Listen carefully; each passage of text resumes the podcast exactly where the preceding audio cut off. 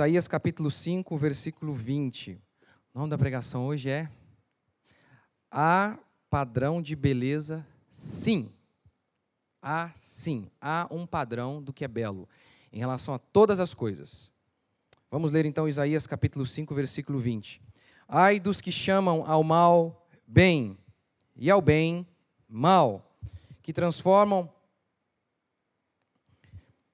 que transformam trevas em luz e luz em trevas, e o amargo em doce e o doce em amargo.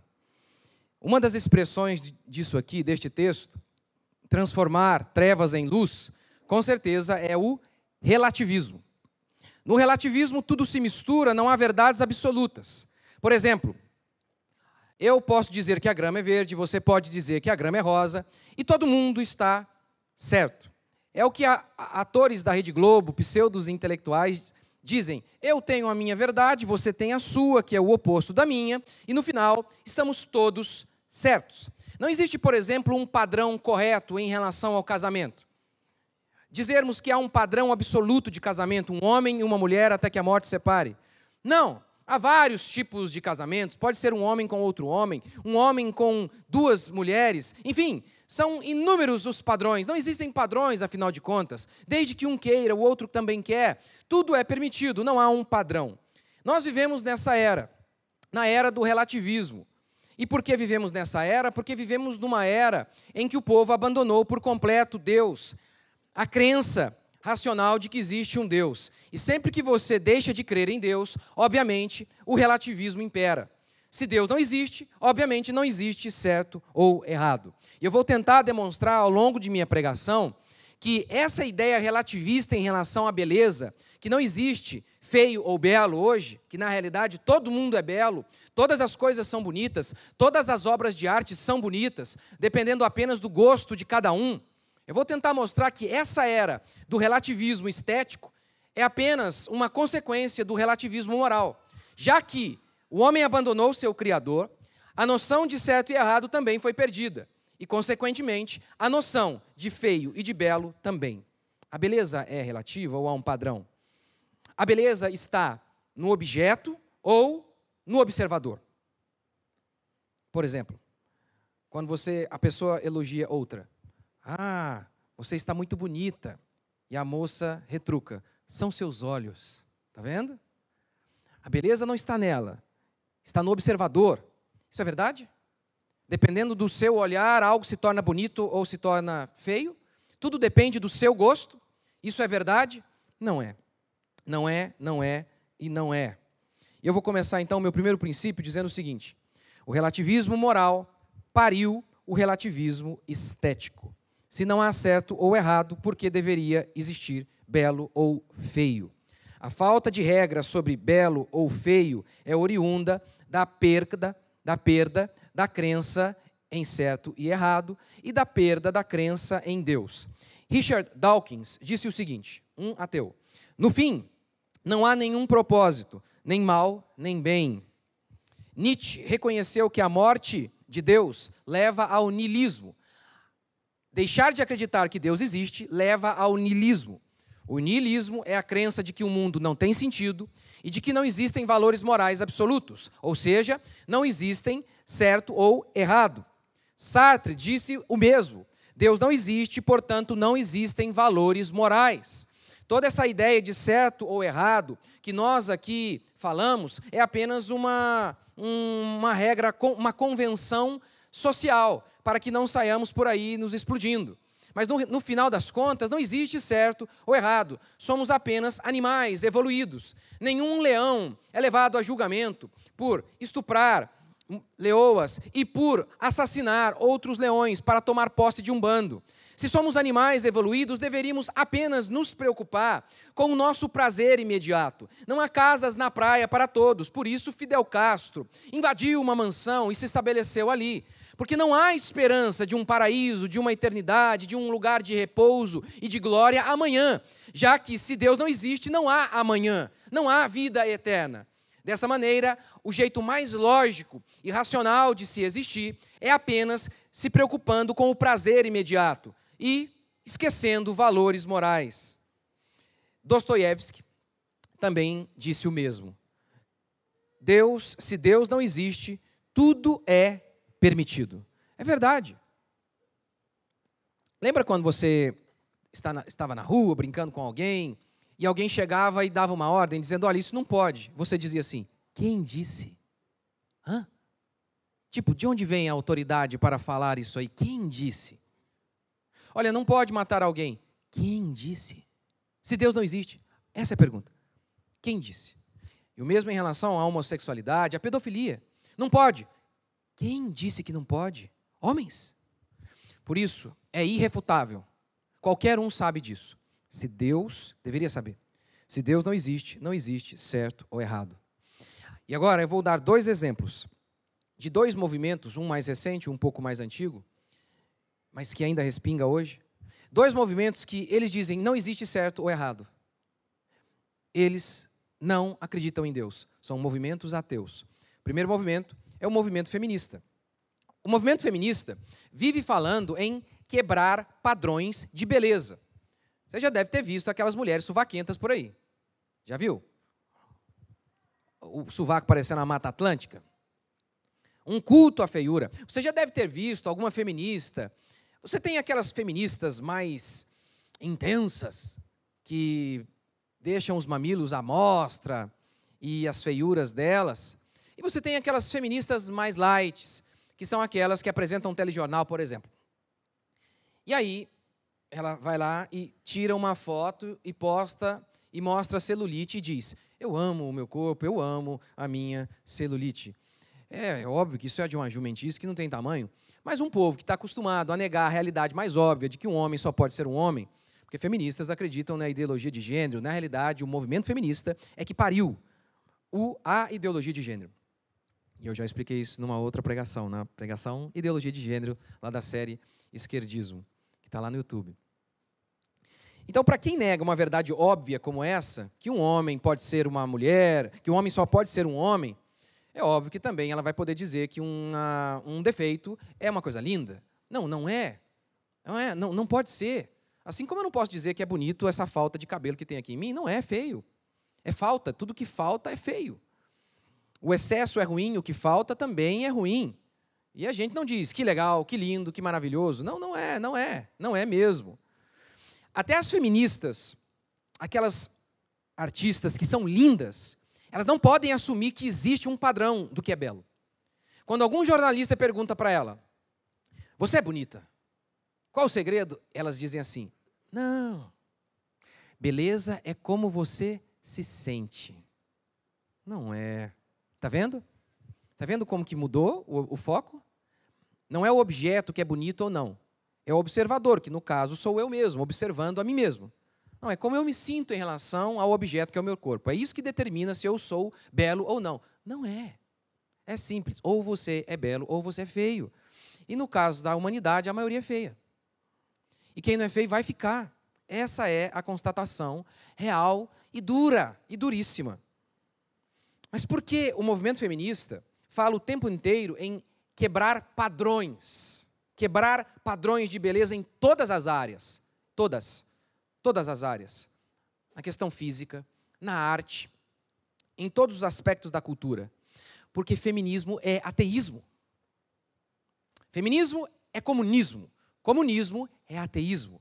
Karl Marx, o pai do comunismo, era ateu ele era materialista. Ele acreditava que a única coisa que existe é a matéria, que Deus não existe, que Deus é o ópio do povo, a religião é o ópio do povo. Deus não existe, mas as pessoas inventam Deus para se embriagarem e aguentarem a existência sofrida, mas Deus não existe.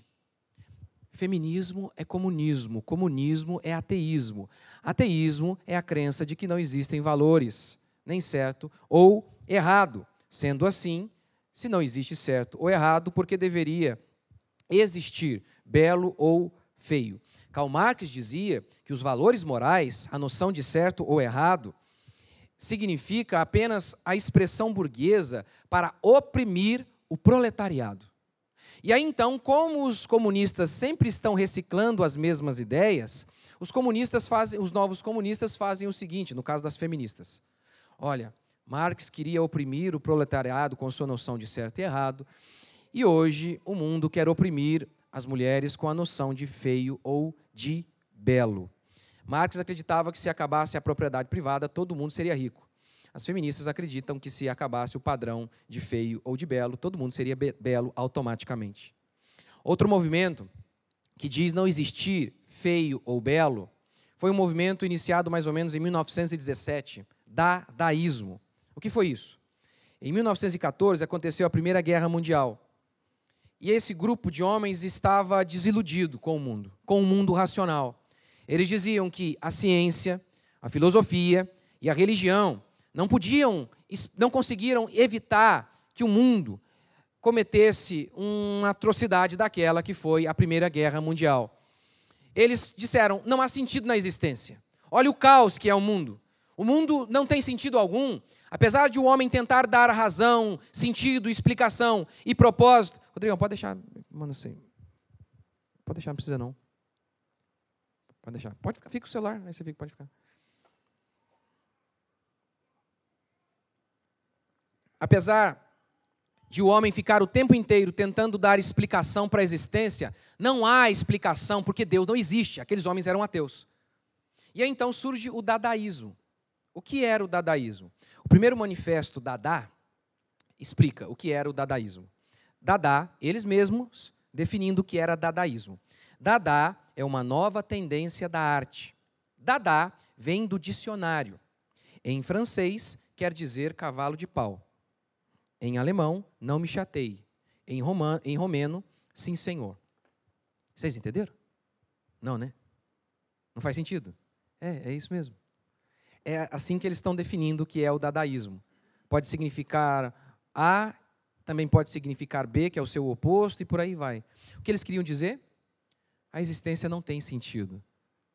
É isso que o nosso movimento quer tentar mostrar. Sabe o que eles fizeram um dia? Eles pegaram, recortaram recortaram letras do jornal, colocaram dentro de um saco, chacoalharam e depois soltaram e disseram: está aí a nossa obra de arte. Por quê? Não existe sentido, propósito e ordem no mundo. Portanto, por que deveria existir aqui também?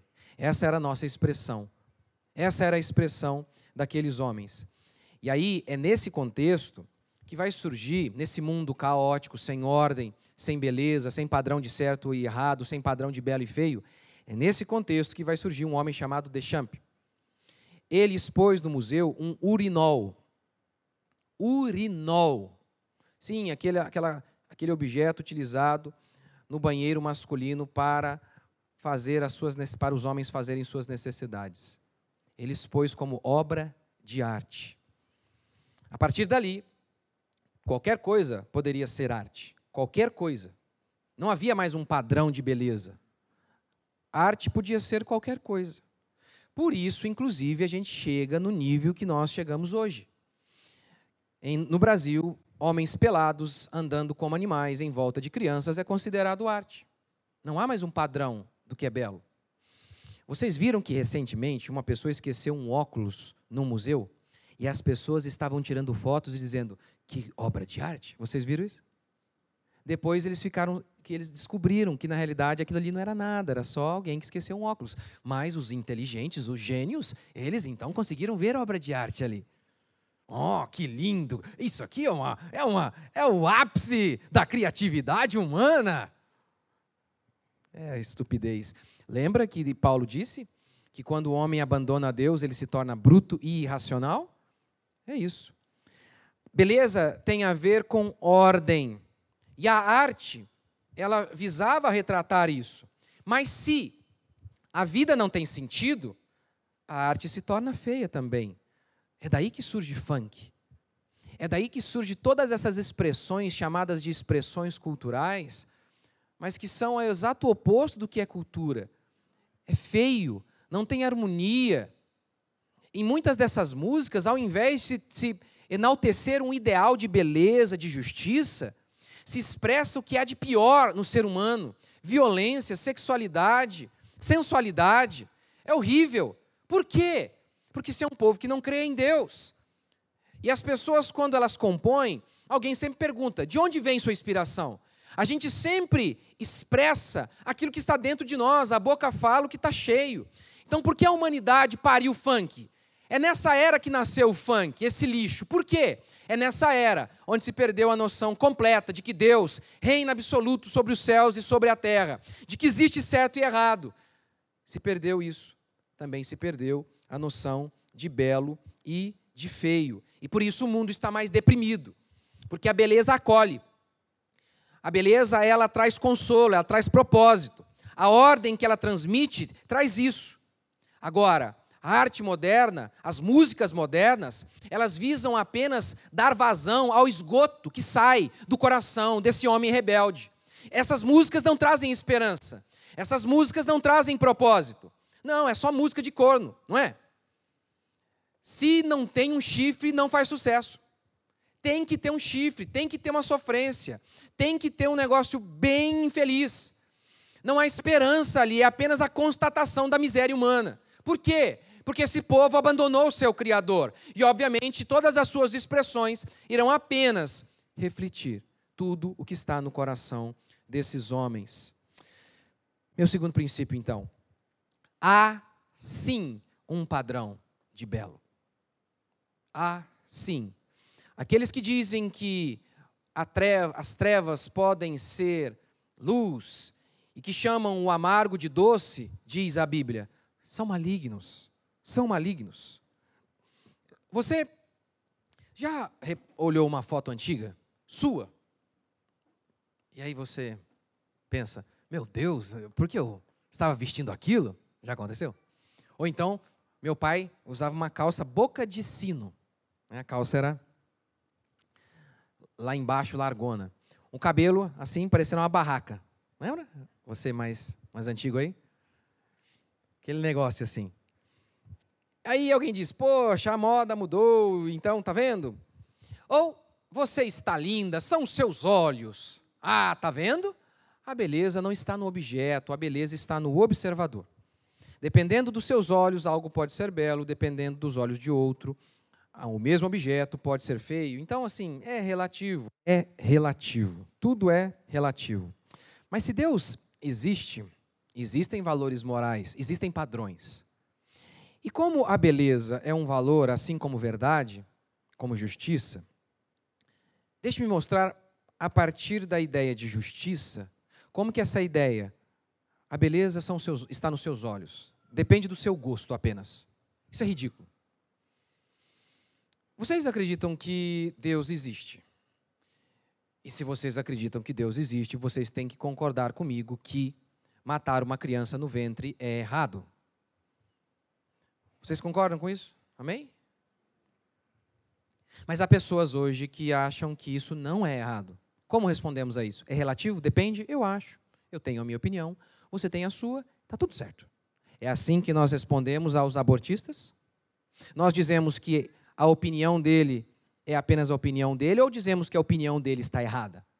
Por que dizemos que a opinião dele está errada? Porque há um padrão. Há um padrão de justiça.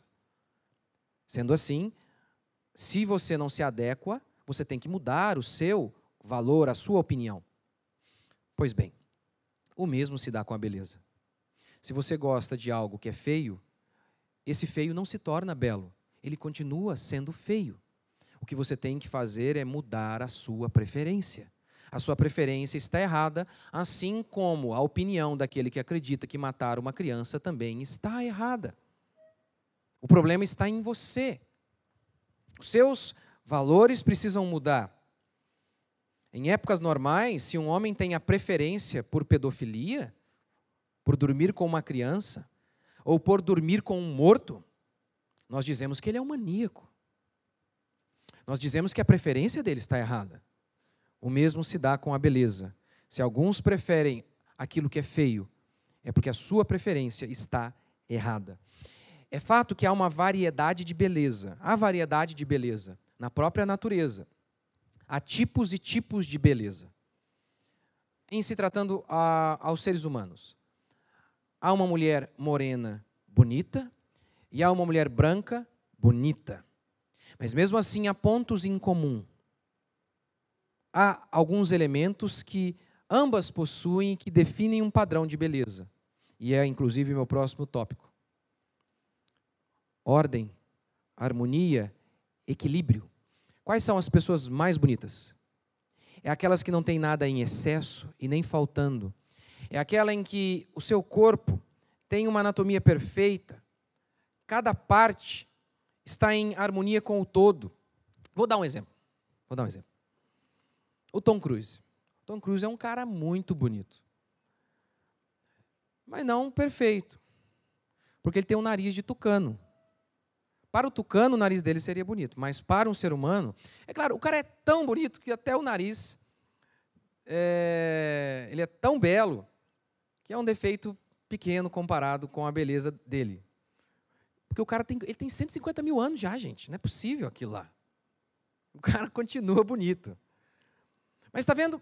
Você sempre. E outra coisa, você já reparou isso também? É, que as pessoas dizem não ter padrão, mas quando o cara fica rico, você já reparou que as mulheres dos ricos são, têm sempre o mesmo padrão? Já reparou? Engraçado isso, não? Bem engraçado. Tem sim, gente. Tem padrão. E isso está muito associado à ordem, harmonia e equilíbrio. Equilíbrio. Por exemplo, música. As escalas musicais são notas que se harmonizam. Você pega uma escala, são sete notas. E aí você pega ali Dó, Ré, Mi, Fá, Sol, Lá, Si, essa escala maior no tom de Dó. O Dó sustenido não faz parte dessa escala. Se você está tocando uma música em tom de Dó e você toca um Dó sustenido, fica dissonante, fica feio, fica estranho, porque não se harmonizam. Não se harmonizam. A beleza está associada a isso, ordem, equilíbrio. Sempre associada. Na música, na arquitetura, na arquitetura, na, em todas as áreas da estética. A harmonia, o equilíbrio sempre estão presentes, sempre. Por exemplo, esse aqui é o meu terceiro princípio, parâmetros de beleza, harmonia, ordem e equilíbrio. Quando Deus cria o mundo, lá em Gênesis, o texto bíblico diz assim: No princípio, criou Deus os céus e a terra. Como o professor Adalto Lourenço explica, esse versículo é o anúncio de Deus criando o tempo, o espaço e a matéria. No princípio, criou Deus os céus e a terra. Então, este versículo é Deus criando todos os elementos, a matéria. Os versículos que seguem é Deus dando forma a essa matéria, organizando essa matéria de uma maneira que ela seja harmônica, equilibrada e, consequentemente, bela. Ou seja, é como se naquele primeiro versículo Deus cria o barro, e a partir dos versículos seguintes, Deus começa a moldar o barro. E quando Deus faz este mundo organizado, equilibrado, ele conclui: é bom. E este mundo é extremamente organizado. O ciclo das águas, algo espetacular. A gravidade, o nosso planeta Terra, o ciclo de 24 horas, é, é espetacular, tudo extremamente equilibrado, balanceado. Não há excessos. Não há excessos. Você olha para a natureza e ela é verde, porque o verde é relaxante. Se fosse completamente vermelho, você ficaria cansado. Como eu fiquei uma vez de entrar na casa de um indivíduo que teve a brilhante ideia de pintar a sua casa no interior com tinta esmalte. Não se faz isso por quê? Por que não se faz isso? Não, é um padrão. É... pode fazer o que quiser. Não, não pode fazer o que quiser. Porque a tinta esmalte ela brilha muito, ela é forte. O cara teve a brilhante ideia de pintar o interior da casa dele com tinta esmalte, ou tinta óleo, né? De vermelho, gente. Eu, eu, eu falei, podemos conversar lá fora? eu não estava aguentando mais. Não, mas não existe padrão, existe. A natureza é do jeito que é e por isso nós temos tranquilidade, consolo no meio da natureza. A natureza é bela, claro, a natureza caída também tem as suas feiuras, é óbvio, por conta do pecado. Mas há respingos de beleza em todos os lugares, porque Deus criou um universo organizado, equilibrado, e por isso ele é belo. Por isso ele é belo. O mesmo se dá em relação a tudo. Em relação à vestimenta. Você, irmã, quando você vai experimentar algo, sem nunca ter lido nada na Bíblia sobre esse assunto, sem nunca ter lido Roger Scruton ou Platão. O que você fala quando você olha para o espelho?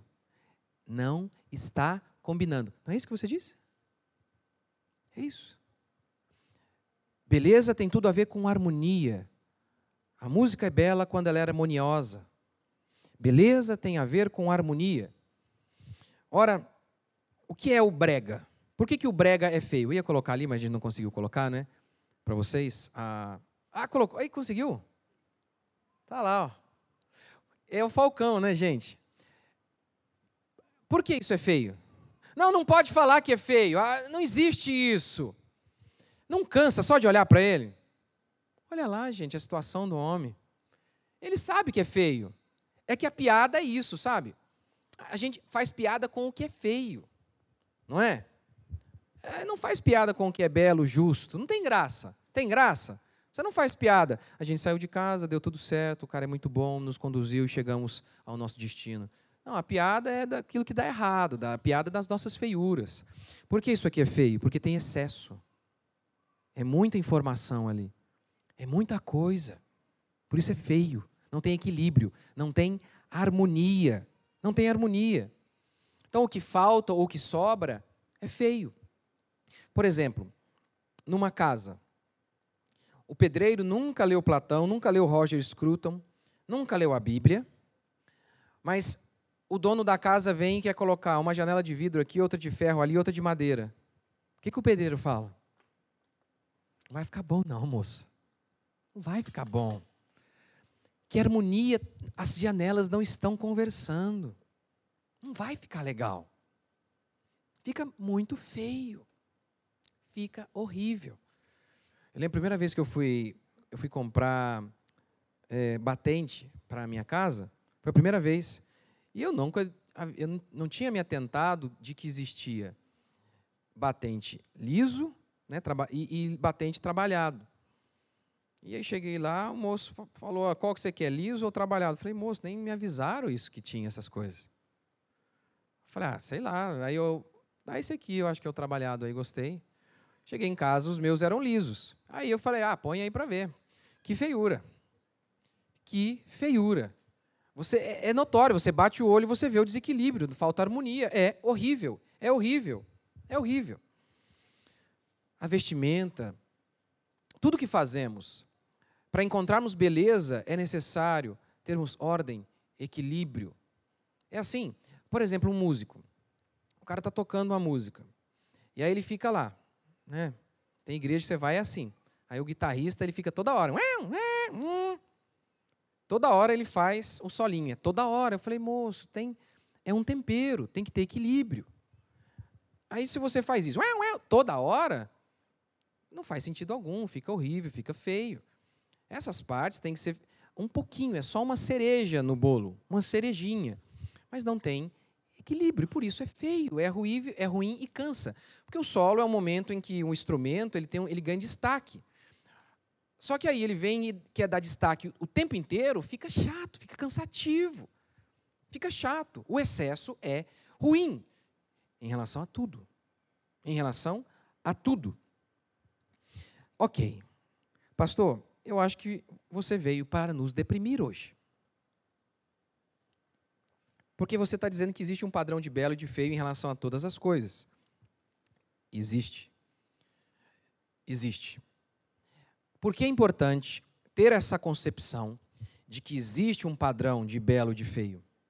Primeiro, porque isso nos leva à virtude a feiura, termos a concepção de que algumas coisas nós fazemos de maneira feia, nos levam à virtude.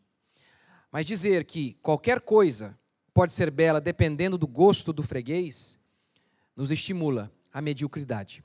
Por exemplo, se não há padrão de belo em se tratando de tocar um instrumento, um menininho que está apenas há dois meses tocando e arranhando no teclado é tão belo tocando quanto Sebastian Bach talvez o maior músico de todos os tempos. E não há, então, se. Se, se a beleza não está no objeto, que no caso é o pianista, mas sim na plateia, se não há padrão, Por que fazer como esses gênios fizeram? De chegar a treinar por 15 horas por dia, para tentar afinar os seus movimentos, para tentar produzir algo harmônico, belo, esplêndido. Se a beleza está não no objeto, mas no gosto de cada um. E a, qualquer um pode concluir que um menininho tocando pode ser tão belo quanto Sebastião Bach. É claro que isso leva à falta de virtude, à falta de desejo de querer melhorar em tudo. Seja em relação ao nosso corpo, seja em relação ao nosso trabalho, aquilo que produzimos com as nossas mãos, seja em relação à arquitetura, enfim, em relação a todas as coisas. Se não há padrão de belo, qualquer coisa então automaticamente pode ser bela. E se eu me sinto belo, se eu sinto que eu toco de maneira bela, o problema é meu e ninguém tem nada a ver com isso. E eu estou feliz com isso e acabou. O que é uma estupidez facilmente verificável por meio do padrão que as próprias pessoas estabelecem. Você já reparou? Sai algo, de repente está todo mundo usando. Por que está todo mundo usando? Porque todo mundo começa a usar a mesma coisa. Porque a própria noção das pessoas de beleza ou não, ela, ela está relacionada aos outros. Se é para ser belo, é pra, a beleza é para ser vista. Então, se ela, ela usa algo para ser elogiada por outras pessoas.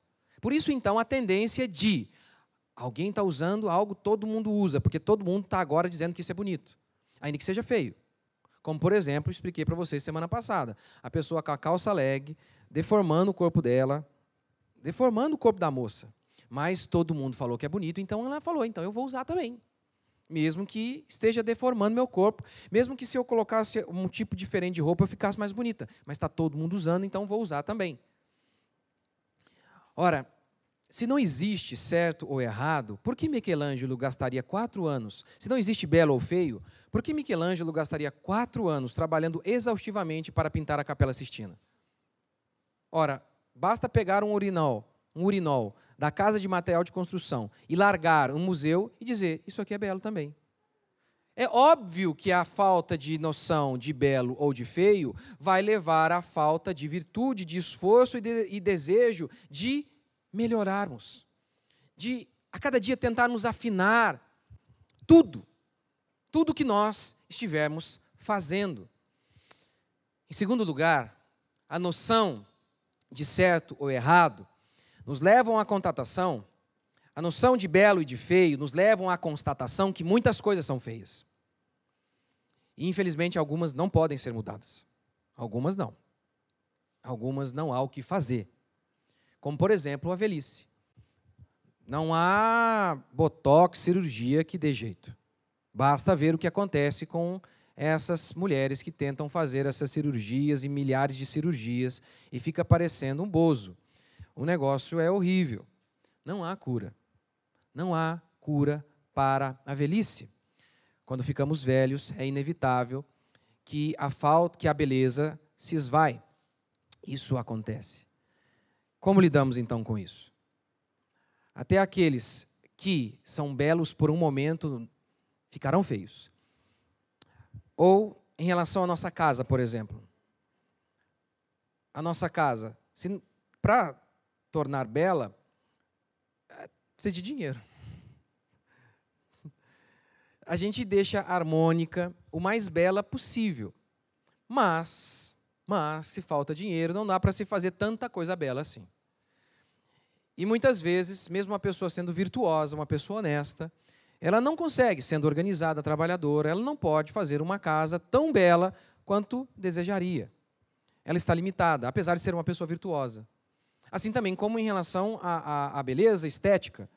A pessoa pode ser virtuosa, se alimentar corretamente, ser disciplinada e mesmo assim, mais cedo ou mais tarde, se ainda não é, será feia. A feiura, infelizmente, é uma constatação nesse mundo caído. Como lidamos com isso? Como lidamos? Feministas negam a realidade e dizem: não, não estou feia, não. Minha celulite é linda. Não há problema algum pensam que ao negar a realidade, a realidade deixará de existir e que tudo vai ser diferente. Isso não funciona. As nossas feiuras nos advertem de que este mundo é caído e de que aqui não é a nossa residência. Estamos de passagem. É o que Paulo diz. Sabendo que aquele que ressuscitou o Senhor Jesus também nos ressuscitará. E aí, Paulo continua. Por isso não desanimamos. Pelo contrário, mesmo que o nosso homem exterior se corrompa, mesmo que o meu corpo fique fraco e feio, eu não desanimo, porque o meu homem interior se renova dia a dia, esperando pelo dia da ressurreição. As feministas e muitas pessoas lidam com a feiura por meio da negação da realidade. Paulo lida, por meio, com, lida com a feiura, depositando a sua esperança na eternidade. Meu corpo é apenas um tabernáculo, ele diz em outra passagem. Sabemos que se a nossa terra terrestre, deste tabernáculo, o corpo, se desfizer, temos da parte de Deus um edifício, casa não feita por mãos, eterna nos céus. É, não há outra maneira. Nós o tempo inteiro nos lembramos, é aqui não é o meu lugar. Eu estou de passagem aqui. A minha vida é na glória. Aqui falta tantas, tantas coisas nos faltam aqui. Mas Deus, por meio das nossas limitações e das nossas dificuldades, ele, ele nos mostra o tempo inteiro. Nós somos eternos. A Bíblia diz que quando Jesus voltar, o nosso corpo será revestido de glória. E todo pecado, toda fraqueza, toda feiura serão extirpadas de nós. Teremos um corpo perfeito por toda a eternidade. No céu não vai ter churrasco na laje. No céu será um paraíso de perfeição e de beleza por todos os lados. Mas aqui temos limitações. E não vencemos as limitações dizendo: não, não é feio, não é ruim. Não dizemos assim, gente, um Fusca e um carro zero quilômetro, que tem ar-condicionado, conforto, é tudo igual. Não negamos a realidade. E também não ficamos com inveja daqueles que têm, o que nós não podemos ter muitas vezes. A nossa esperança está no fato de que cabe a nós fazermos o máximo e o melhor com as oportunidades e talentos que Deus nos deu.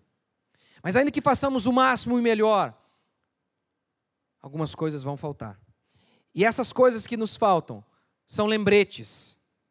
Aqui é passageiro. Nós somos imortais. Eu falo isso porque todo dia eu vejo, fico ansiando o dia da glória. O dia que a gente não vai ser mais feio. Vai ser muito legal. Vai ser muito legal. Nada de cansaço, nada de angústia, nada de limitação. Não, é perfeição por todos os lados. Por todos os lados. Esta casa terrestre, a minha casa terrestre, o meu corpo, a minha casa mesmo, os lugares onde nós estamos, as limitações que encontramos em toda a existência, tudo isso é Deus apontando para o nosso destino celestial, a eternidade. O lugar que a Bíblia descreve como feito de pedras preciosas, que são pedras para embelezar. Toda a Nova Jerusalém é feita de pedras preciosas, até o fundamento. Como eu disse para vocês semana passada, ninguém coloca diamante no alicerce de uma casa. Mas a Nova Jerusalém é feita toda ela de pedras bonitas, para mostrar que a beleza é um valor que se culmina, que se completa e se materializa de maneira perfeita na eternidade. Vamos ficar de pé?